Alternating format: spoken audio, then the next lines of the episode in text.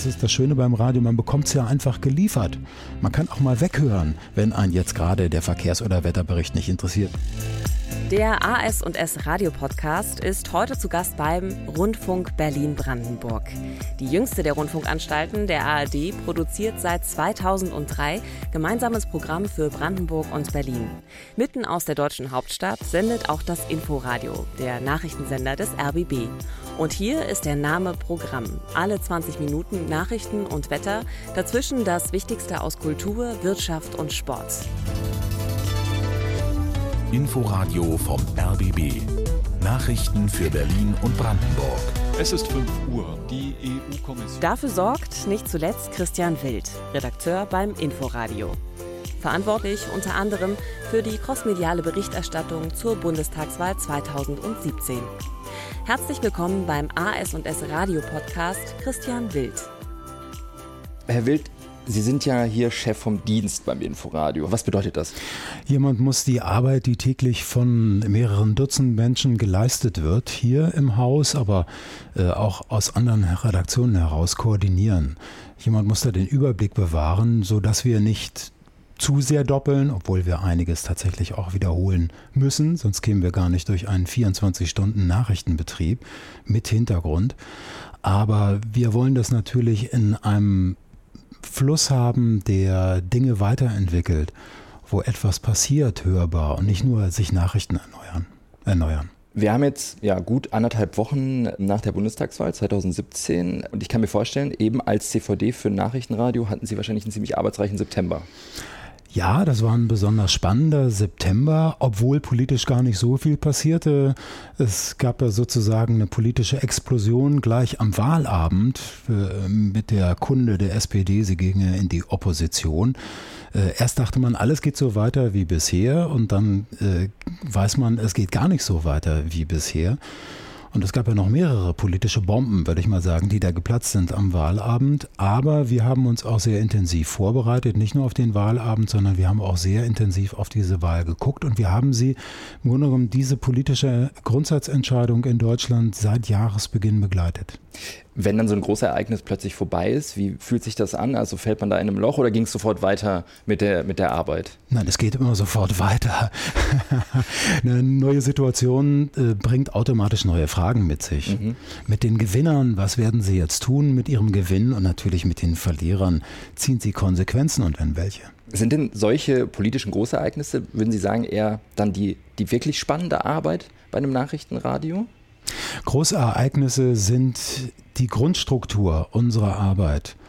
Äh, Ereignisse müssen aber nicht unbedingt politische Ereignisse sein. Wir sind ein sehr politisch interessiertes Medium. Wir gehen auch davon aus, dass die meisten unserer Hörer im Prinzip sich sehr für Politik interessieren, mehr als das vielleicht andere Menschen tun.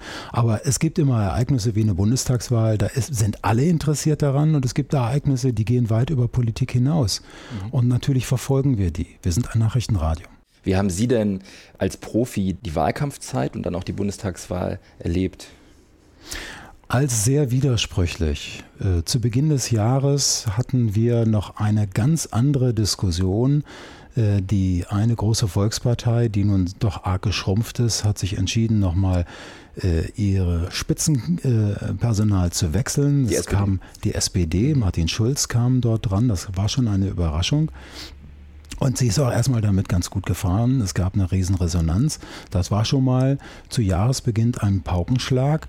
Ähm, ansonsten ähm, gab es noch drei Landtagswahlen und äh, also aus Sicht der SPD wurde es immer schlimmer. Mhm. Es wurde immer mehr verloren dabei. Mhm. Äh, nicht mehr in der Regierung sein war das eine, aber auch die Unterstützung für den Bundestagswahlkampf zu haben. Es war ein zweites, das die Sicht der SPD.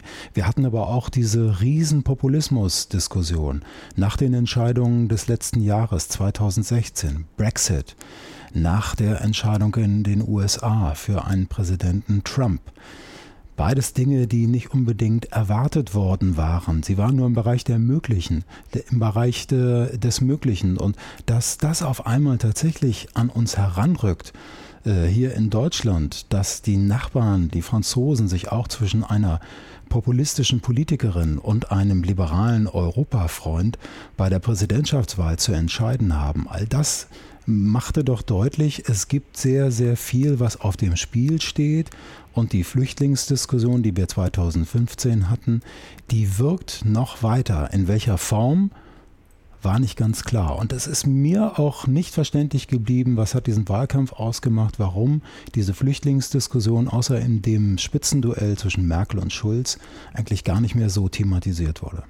Aber das heißt, Sie würden gar nicht sagen, es war ein langweiliger Wahlkampf, so wie es jetzt oft gesagt wird. Nein, es war überhaupt nicht langweilig, aber äh, es war natürlich von Seiten der CDU mit einem doch sehr vagen und auf die Persönlichkeit von Merkel zugeschnittenen Wahlkampf ein deutlicher Dämpfer. Es wurde vieles nicht thematisiert, es wurde vor allen Dingen nicht in die Zukunft gesprochen. Mhm. Was haben wir eigentlich vor? Und deshalb konnten sich die anderen auch nur sehr schlecht dagegen profilieren. Mhm. Es gab so ein, ein großes Kissen, was von Seiten der größten und dann auch äh, Gewinnerpartei auf diesen ganzen Wahlkampf gelegt worden war. Wie sollte ein Wahlkampf stattdessen stattfinden? Was würden Sie sich da wünschen? Für uns war eine Grundfrage hier im Radio, inwiefern kommen, äh, Populismus heißt ja auch, dass es was mit dem Volk zu tun hat, inwiefern kommen eigentlich von unten Fragen, Befürchtungen, Ansprüche, Wünsche nach oben. Mhm. Damit haben wir uns intensiv befasst. Ich glaube, dass man auch Wahlkämpfe ohne diesen Part, der von unten kommt, ohne diesen Gegenpol, im Grunde genommen gar nicht ehrlich führen kann. Nun gab es ja im Wahlkampf auch viele Formate, wie es so schön neudeutsch heißt. Also es gab sehr viele Sendungen, die Menschen und ihre Bedürfnisse mit eingebunden haben. War auch interessant, was dann kam. Ich habe dieses eine Flüchtlingsthema schon erwähnt oder nennen wir es vielleicht äh, weiter das Zuwanderungsthema was sich damit ja verbindet, aber es gab auch andere, es gab Themen, äh, soziale Themen wie die Renten oder die Pflege, die dann mit dazu kamen. Aber die Wahlkämpfer, die äh, Kampagnen der Parteien, die haben sich schon was ganz anderes ausgedacht. Äh, sie waren zum Teil vage. Die SPD hat versucht, sich an soziale Themen anzudocken mit, ihrem, mit ihrer Forderung nach sozialer Gerechtigkeit, aber es blieb im Wagen. Das hat ja inzwischen mhm. auch der Wahlkämpfer Martin Schulz zugegeben, dass er sich in diese Rolle des Wagen zu lange hat drängen lassen. Mhm. Zum Schluss ist er seine konkreten Botschaften gar nicht losgeworden.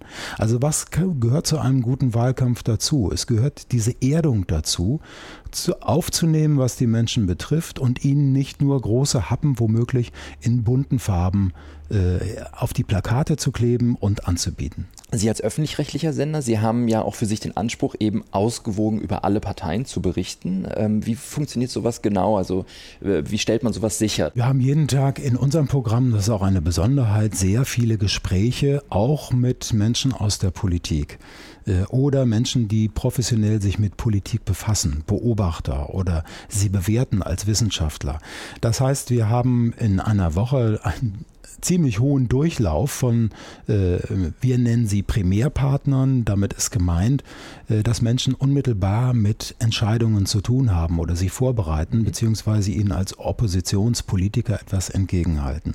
Und da haben wir schon einen ganz guten Überblick, wie ist so eine Woche, wie strukturiert die sich. Außerdem planen wir so etwas vor. Wir machen das nicht allein spontan aus der Nachrichtenlage eines Mittags oder Nachmittags, dass wir sagen, am nächsten Morgen wollen wir dann aber mit dem und den reden. Das machen wir auch, aber wir haben eine Vorplanung und da äh, gucken wir selbstverständlich auch auf Verhältnisse. Äh, wer kommt hier eigentlich wie zu Wort? Äh, wir wollen journalistisch natürlich gute Arbeit abliefern, aber wir können es uns auch als öffentlich-rechtliche gar nicht leisten, irgendjemand zu bevorzugen oder zu benachteiligen. Aber wir müssen uns als Hörer nicht so vorstellen, dass es jetzt wie beim Kanzlerduell stattfindet. Sie zählen hier die Minuten, wie oft die CDU genannt wurde im Programm und dann muss es ausgleichend auch noch für die SPD stattfinden. Also wir äh, schauen natürlich, wenn wir eine, sagen wir mal, eine Einheit von einem Interview haben, von einer Länge von 4 Minuten 30 bis 6 Minuten 30, das ist dann schon ein sehr langes Interview. Mhm dann haben wir schon die Gelegenheit einem Politiker oder einer Partei gegeben, sich darzustellen in dieser Zeit. Oft, das kennt man aus Erfahrung, nutzen sie das auch recht resolut und versuchen einfach auch, ohne dass sie Fragen beantworten oder ausreichend beantworten, in ihrem Sinne Statements äh, loszuwerden oder, ähm, sagt auch so schön neudeutsch, zu framen, also ihre Themen unterzubringen mit ihrem Vokabular, mit ihrer Bezeichnung, mit ihrer Herangehensweise. Äh, das können wir nur zum Teil verhindern. Wir versuchen lebendige Gespräche zu führen, wir reden viel live, aber das ist eine Schwierigkeit, der jeder, der mit Politikern oder mit Politik zu tun hat, unterliegt. Zurück zu dem Ausmessen. Äh, diese lange Strecke im Vergleich zu einer Hördauer vielleicht von einer halben Stunde am Morgen oder vielleicht, wenn Menschen länger dranbleiben, von einer ganzen Stunde, das ist dann schon ein Zehntel oder vielleicht ein Fünftel dieser Zeit. Wir können uns ganz sicher nicht erlauben, an einem selben Morgen mit, dem, mit einem ähnlichen politischen Lager über ein ähnliches Thema zu reden. Äh, manchmal gibt es Zufälle, aber wir zählen sehr wohl, wie häufig kommt die eine oder andere Seite dran. Mhm. Nicht die Sekunden, aber sehr wohl doch insgesamt die Minuten. Jetzt bei dieser Bundestagswahl gab es auch noch eine Neuerung und zwar ist eine neue Partei in den Bundestag eingezogen, also eine, das erste Mal auch eine rechtskonservative Partei, die AfD. Wie stehen Sie denn zu dem Vorwurf, der jetzt immer mal wieder geäußert wird, auch die Medien hätten dazu beigetragen, dass die AfD groß geworden ist? Mhm. Das hm, impliziert ja oder das bringt mit sich, dass man sagt, man redet über jemanden oder man redet mit jemandem äh, aus einem anderen Grund, als dass dieserjenige antritt zu einer Wahl, sich beteiligt äh, an einem Wettbewerb, der da ist, oder durch seine Funktion als Mitglied in einem Parlament, als Fraktion in einem Parlament sowieso ein politischer äh, Ansprechpartner ist, jemand, der beiträgt mit natürlich einer Bandbreite. Äh, ich, kann mich auch, äh, ich kann mich äußern in einem Parlament, ich kann es auch bleiben lassen. Ich kann eine Politik fahren, ich kann mich deutlich machen oder auch nicht. Ähm, die AfD ist im, äh, im Landtag in Brandenburg, in Potsdam. Die AfD ist in Berlin im Abgeordnetenhaus. Sie ist ein demokratisch gewählter Player. Ja, auf der Landesebene auch auf Bezirksebene in Berlin, wir senden ja äh, oder wir, wir haben mehr Hörer in Berlin noch als in Brandenburg, aber auch in Brandenburg sprechen wir natürlich über die Städte oder über Landräte. Ähm, da sind sie einfach da. Mhm. Und äh, es hat ja keinen Sinn, jetzt äh, sich im Nachhinein zu überlegen, Momentchen mal, äh, wie häufig kommen die jetzt eigentlich vor? Sie kommen so vor, wie sie im Parlament auftreten, wie sie Wirkung erzielen wollen, wie sie eine reale Wirkung haben und wie sie auch beteiligt sind als ein Player, in dem Fall in beiden Fällen im Landtag wie Abgeordnetenhaus natürlich als Opposition, aber selbstverständlich kommen sie zu Wort. Und wir reden ja auch mit Menschen, wie ich vorhin sagte, mit den Menschen, die beteiligt sind, also reden wir auch mit Vertretern der AfD. Das ist selbstverständlich. Wie kommt, wie bringt man das zusammen mit diesem Vorwurf, ihr habt die erst wichtig gemacht? Sie sind wichtig, weil sie beteiligt sind. Das ist die erste Antwort auf diese Frage. Und zweitens mal ist natürlich auch zu bedenken, wer interessiert sich für, einen, äh, für eine neue politische Kraft, wer unterstützt sie und was passiert dann tatsächlich bei Wahlen. Äh, hier ist es ja so, dass die AfD für mehrere Überraschungen in den letzten Jahren gesorgt hat. Ähm, nicht nur in der Höhe der Zustimmung durch die Wähler, sondern auch, wo hat sie sich eigentlich besonders durchgesetzt. Zweite Kraft in Brandenburg bei der Bundestagswahl geworden. Äh, in manchen Kreisen sehr wichtig, äh, vor allen Dingen in ostdeutschen Ländern, die CDU zum Teil überholt. Da muss man sich natürlich fragen, Momentchen mal, auch ganz nüchtern, kann das jetzt nur an den Medien gelegen haben oder ist da wirklich etwas passiert? Ist jetzt ein, ein neuer politischer Anbieter, der einfach etwas fokussiert, was offensichtlich viele Menschen empört, ändern wollen? Ist da vielleicht ein Angebot, was auch nachhaltig sein wird? Äh, ich habe es jetzt nicht im Kopf, aber vielleicht sollten wir mal durch die Länderparlamente in Deutschland gehen, wo die AfD nicht drin sitzt. Also ich glaube, dass es ähm, dieser Vorwurf, dass Medien etwas hochreden, mhm. äh, auch ein bisschen ein leichtfertiger ist. Ich weiß, dass er nach der Bundestagswahl sofort kam. Und ich würde dann schon genauer wissen, an welcher Stelle wir äh, auch ganz konkret, zum Beispiel als Inforadio, jetzt ähm, mit, sagen wir mal, nur einer Oberfläche, mhm. mit einer Provokation gespielt haben. Es, es gibt sicherlich Medien, die mhm. die O-Töne von AfD-Mitgliedern genommen haben, weil sie wissen, sie werden geklickt oder deswegen wird, wird eingeschaltet.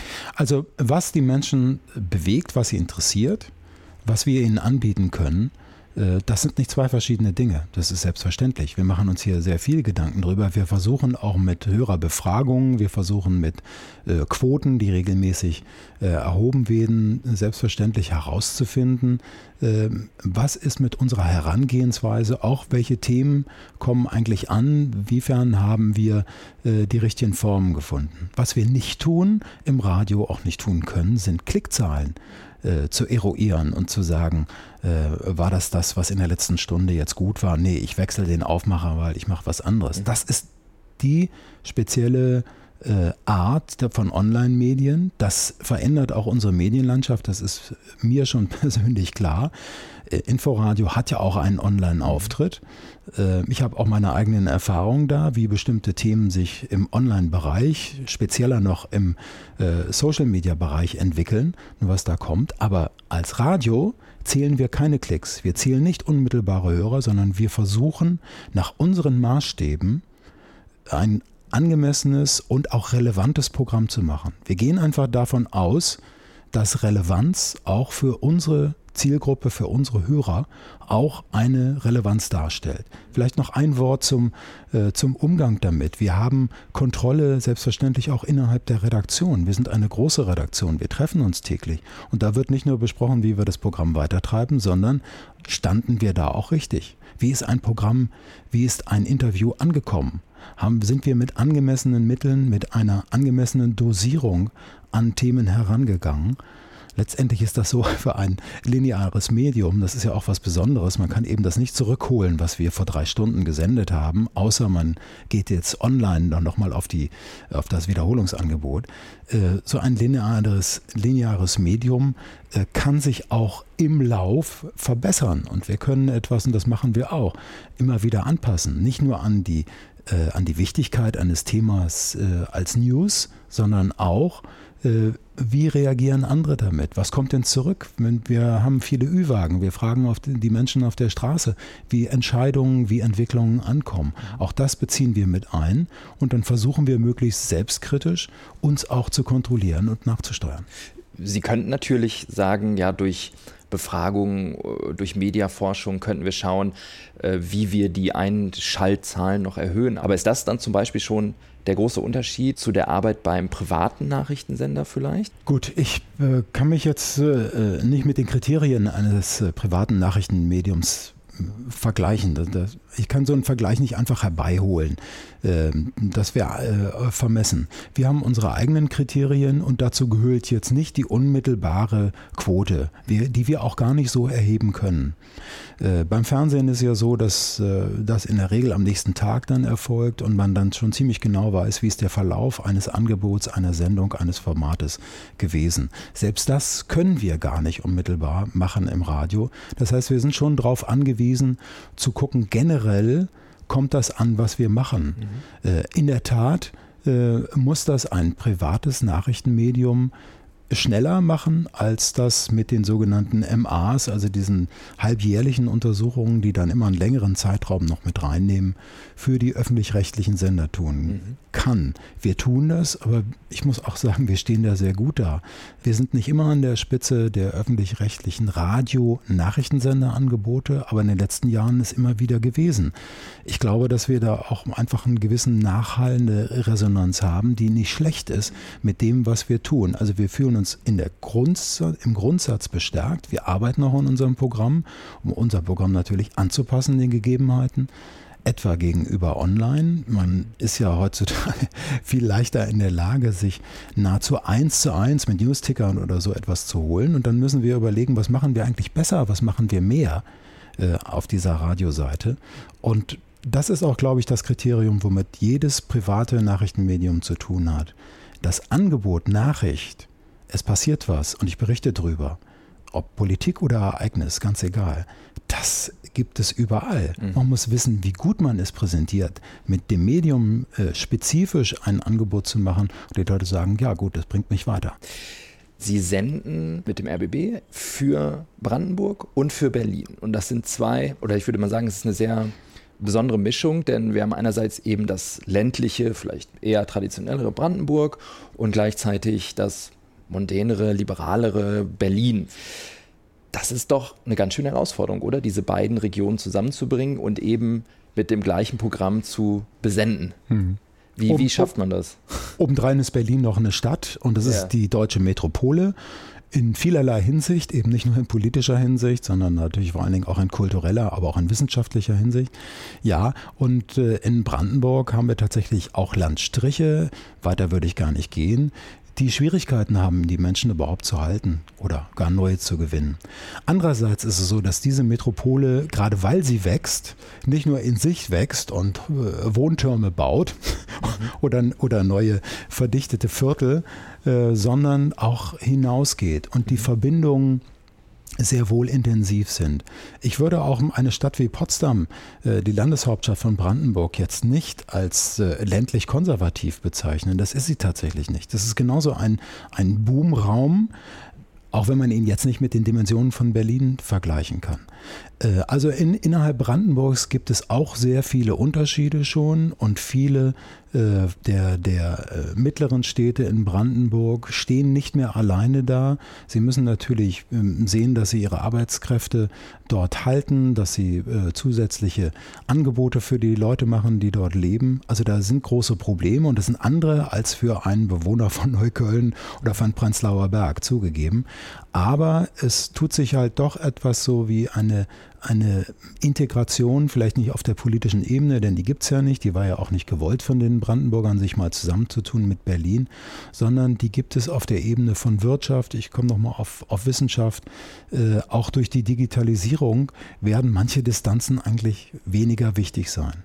Menschen, die in Berlin leben oder sich dorthin orientieren, leben in Brandenburg, leben in Speckgürtel, leben aber auch in, äh, in Städten wie Frankfurt-Oder oder in Brandenburg, kommen nach Berlin und sie leben aber auch gerne dort, wo sie jetzt hingegangen sind. Insofern, die haben einen Fuß, viele Menschen inzwischen, äh, einen in der Metropole und einen draußen in Brandenburg. Mhm. Und dieses draußen ist für sie dann vielleicht noch eher lebendig und äh, mit einem soll ich mal sagen, einem menschlichen Maß angenehmer, als äh, zu sagen, ja, ich möchte halt in dieser dreieinhalb, inzwischen sind es ja noch mehr Millionen Metropole leben. Ich glaube, dass die Verbindungen stark sind.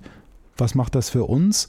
wir müssen mit diesen Verbindungen arbeiten. Wir müssen sie aufzeigen und wir müssen zeigen, wo sind da eigentlich Entwicklungen? Inwiefern haben diese Menschen den, den einen Fuß hier und den anderen Fuß da? Vielleicht macht das das Leben interessant und auch lebenswert. Können Sie denn so einen Durchschnittshörer zeichnen? Ich meine, das stelle ich mir dann besonders schwer vor, eben wie Sie es beschreiben, ne? wie, ja. wie, wie das aussieht hier in der, in der mhm. Region. Mhm. Also, aber gibt es so einen, ja, so einen, so einen Idealhörer von, vom Inforadio? Also wir zielen sehr wohl auf eine Hörergruppe, die äh, wir nennen sie die modernen Etablierten, die sich in der Mitte äh, der Gesellschaft bewegt. Das muss man schon sagen. Von ihrer Ausbildung her gut äh, positioniert, im Beruf stehend oder zumindest in, äh, im, in ihrer Aktivität mit drin stehend.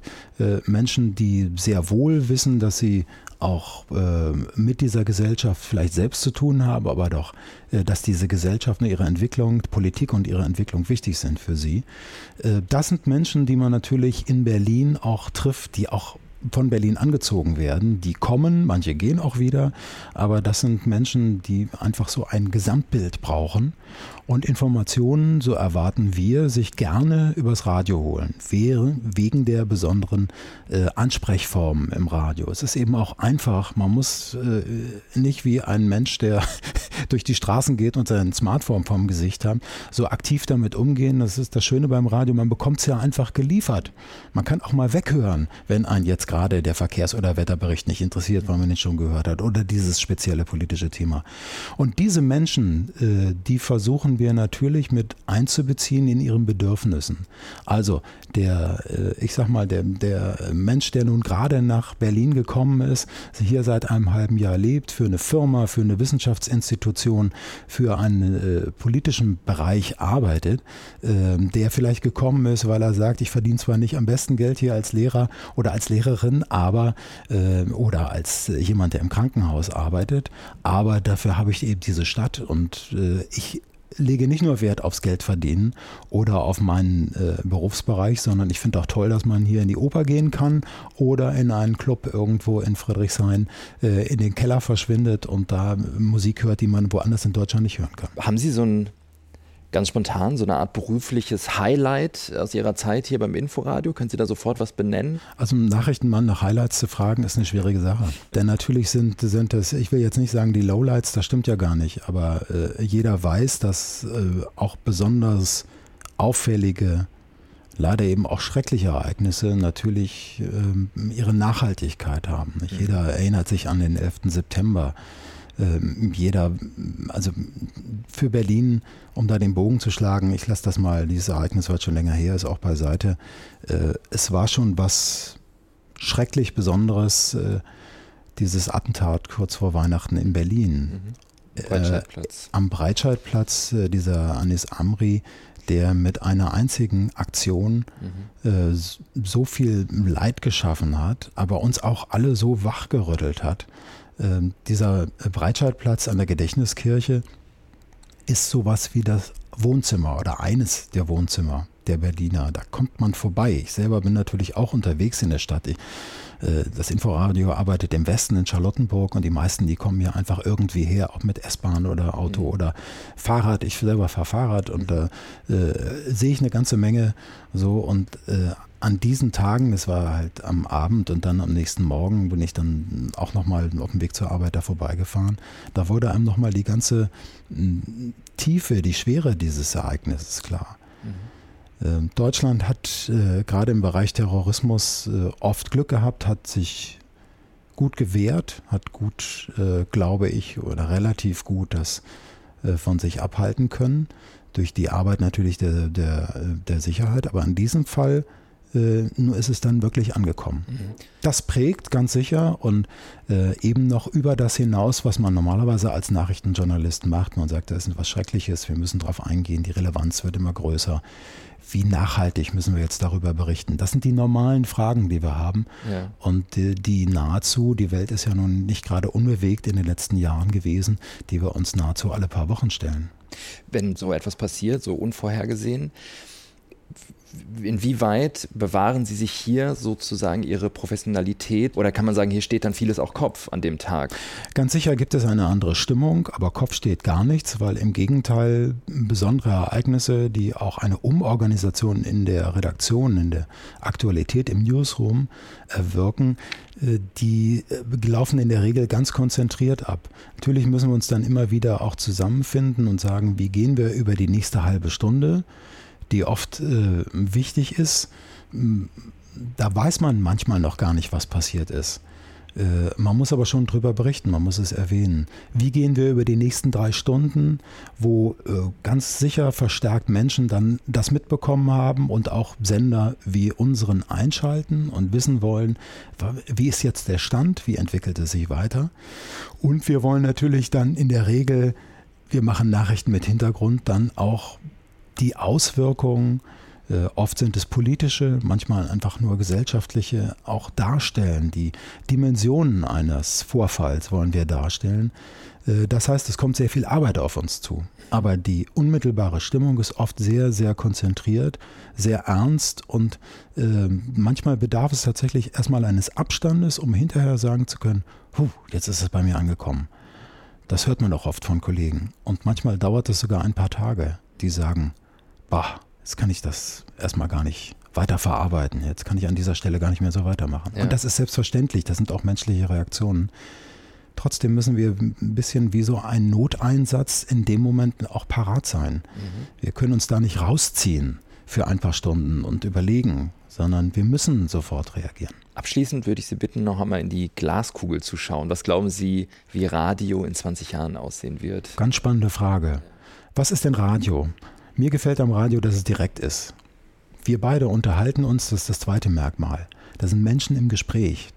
Welches andere Medium außer das Fernsehen, das vor dem Gespräch alle nochmal abtupft und wenn die noch nicht gut aussehen, noch einen Moment wartet, welches andere Medium kann das eigentlich in dieser Form? Also ich wir können und wollen dem Fernsehen gar keine Konkurrenz machen, das ist ja auch schon oft tot gesagt.